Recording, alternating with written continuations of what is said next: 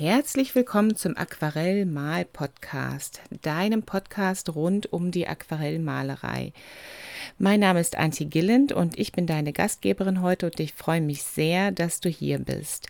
Wir werden Farben besprechen, Papier, Techniken, alles, was zum Aquarellmalen dazugehört und ich hoffe, dass ich dir mit ein paar Tipps und Interviews mit anderen Künstlerinnen und Expertinnen Unterstützung geben kann, damit du die Künstlerin werden kannst, die du sein möchtest und immer mehr Freude beim Malen hast, Tag für Tag. Lass uns loslegen.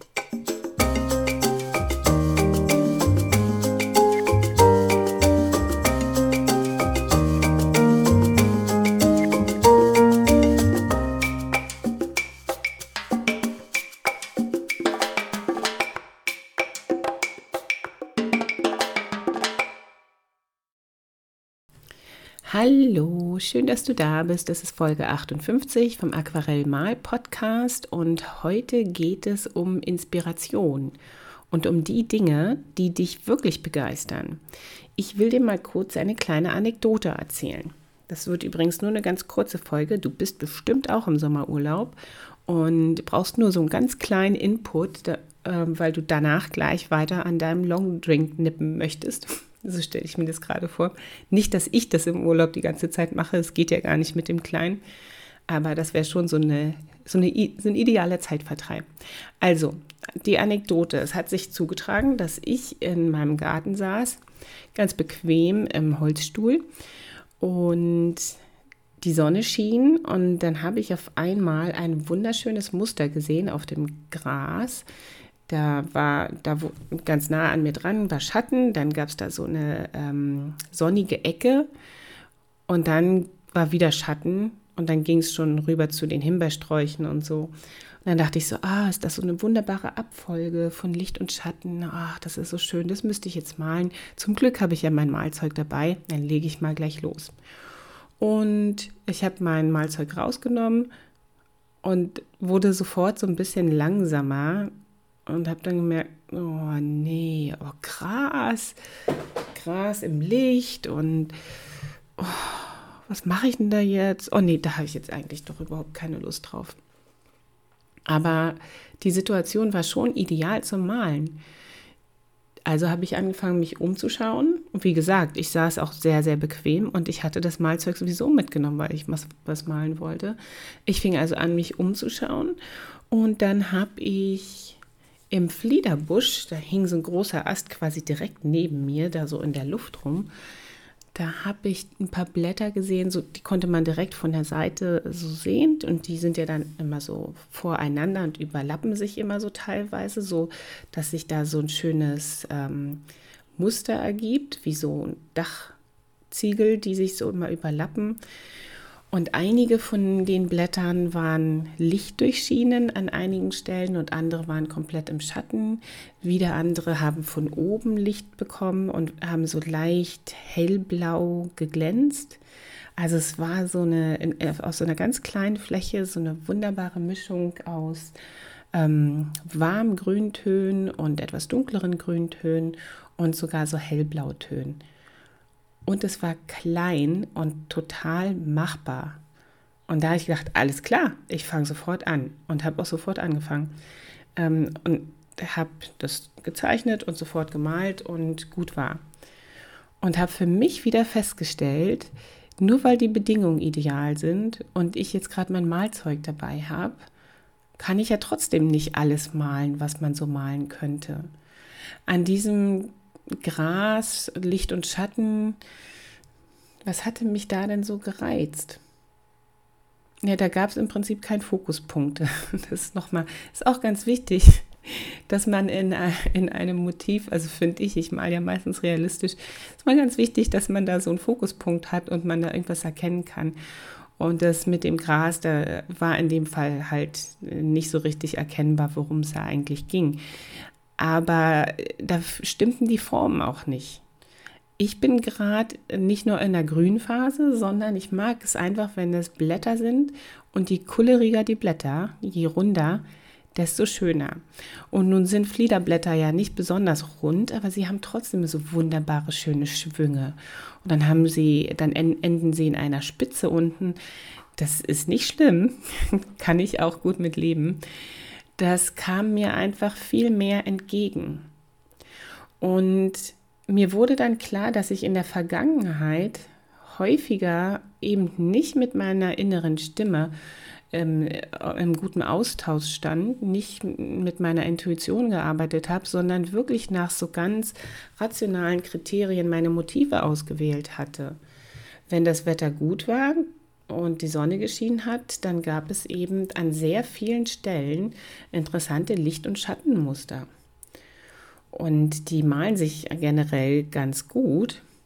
Und ich habe dann einfach wirklich nach so formalen Kriterien mir meine Motive gesucht und war nicht immer mit dem Herzen dabei.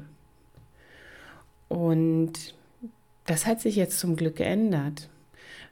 Es ist manchmal noch so, wenn ich über Land zu meinen Eltern fahre, da bin ich so drei Stunden mit dem Auto unterwegs. Da fahre ich so ähm, durchs Wendland ein Stück weit und dann durch die Altmark. Da gibt es so schöne Gegenden. Und wenn dann auch noch die Sonne scheint, fährst du im Prinzip an einem Malmotiv nach dem anderen vorbei. Und es ist ganz oft so, wir kommen aus der Stadt raus und ich, ich fange so an, mit, mit Maleraugen alles anzugucken. Und ich bin nach fünf Minuten schon total gestresst, weil ich denke, oh, da sind so viele Motive und das könnte man malen und das könnte man malen und jenes könnte man malen. Und ich male ja alles äh, gar nicht. Ich sitze ja nur hier im Auto und fahre ja nur so lang. Das war früher ganz oft so gewesen. Und dann bin ich so abgestumpft. Und das ist jetzt zum Glück aber auch nicht mehr so. Also nur weil etwas schön aussieht, entschuldige mal, aber das ist noch nicht Grund genug, es zu malen. Was hat denn das mit mir zu tun, dass da drüben so eine tolle Scheune steht, wo so ein schöner Lichteinfall ist und dann gibt es da einen interessanten Schatten? Ich kenne die Scheune nicht, ich kenne den Bauer nicht. Äh, von dem Dorf weiß ich nur, wie es heißt, weil es ein Ortseingangsschild gibt, das ich gesehen habe. Was hat es mit mir zu tun, dass da drüben eine schöne Scheune mit Licht und Schatten steht? Das ist jetzt häufig so mein, ähm, mein Zugang. Das ist natürlich ganz was anderes, wenn die Tagesmutter, von, die wir so geliebt haben, von meinem Lütten, die wohnt auf einem Dorf am Rand vom Wendland. Und die kennt da Hinz und Kunz. Und wenn ich mit der jetzt mal da durchs Dorf gehen würde und dann würde sie sagen, guck mal, in der Scheune, da feiern wir immer und da habe ich meinen Mann zum ersten Mal geküsst und so, dann würde ich sofort sagen, ach, ist das ja toll. Und hier gibt es ja auch gerade so ein schönes Lichtschattenmuster. Du lass mich mal da ein Foto oder eine Skizze machen. Da will ich mal ein Bild von malen. Ganz was anderes. Auf einmal hat das eine Bedeutung für mich. Da komme ich irgendwie auch persönlich in Bezug. Und das ist etwas, was ich jetzt immer möchte. Also da bin ich so ein bisschen eigen geworden. Ich möchte meine eigene Geschichte in meinen Motiven drin haben. Ich möchte äh, was von mir erzählen und in die Welt rausgeben mit meinen Bildern. Und ich möchte gleichzeitig aber auch, indem ich darüber spreche und auf meinem Blog darüber schreibe, andere ermutigen, das auch zu tun. Denn es gibt viele schöne Motive, die man kaufen und sich an die Wand hängen kann. Davon gibt es ganz, ganz viele. Aber dich und deine Geschichte gibt es ja nur einmal. Du bist ja ganz einzigartig. Und deine Erfahrung, die Art und Weise, wie du Dinge siehst, die sind interessant. Und wenn du dein, deine Malerei und deine Geschichte, wenn du das zusammenbringst, dann werden da einzigartige Kunstwerke draus entstehen, wo du so eine richtige Bereicherung quasi leisten kannst für die Welt. Aber der Anfang davon ist, dass du weißt, was dein Herz zum Schwingen bringt. Welche Farben sind es, welche Formen? Und eben nicht, so wie ich es viele Jahre gemacht habe, nach formalen Kriterien durch die Landschaft düst und tolle Motive suchst, die irgendwie schöne Bilder machen würden. Nein, was ist dein Motiv? Was ist für dich wichtig und was macht dich vor allen Dingen total glücklich, wenn du es malst? Find das mal heraus und wenn du es schon herausgefunden hast, dann hör jetzt sofort auf zuzuhören und geh gleich wieder malen. Tschüss! So, das war's für heute. Wenn dir diese Folge gefallen hat, dann mach doch einfach einen Screenshot auf Instagram davon und poste es in deinen Stories, damit noch mehr Leute, die das Aquarellmalen lieben, auch diese Folge anhören können. Auf Instagram findest du mich unter dem Handle Antje Gilland Aquarell. Und da kannst du mir auch gerne folgen. Ich freue mich, wenn wir uns dort kennenlernen. Oder komm doch in die Facebook-Gruppe Online Aquarell Atelier heißt die. Und da werden von den Mitgliedern Bilder aus der Online-Malgruppe gepostet und wir haben da auch immer mal Aufrufe, wo wir uns gegenseitig austauschen, Bilder zeigen und es ist einfach eine nette kleine Community. Und wenn du mehr von meinen eigenen Aquarellen und Bildern sehen möchtest, dann schau doch auf www.antjegilland.com vorbei. Gilland schreibt sich G-I-L-L-A-N-D. Und da siehst du auch meine eigenen Aquarelle und es gibt Beiträge zu den Podcast-Folgen.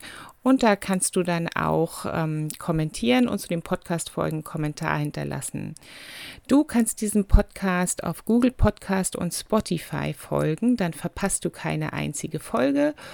Und du verpasst von mir überhaupt nichts mehr, wenn du mein Newsletter abonnierst auf meiner Webseite. Dann bist du auch immer im Bilde. Es gibt immer mal wieder kostenlose Malsachen, äh, Workshops, die ich anbiete. Da kannst du dann mitmachen und ich würde mich wirklich so freuen, dich kennenzulernen und mit dir ein bisschen zu quatschen, während wir die Pinsel schwingen, denn das ist das Allerschönste auf der Welt.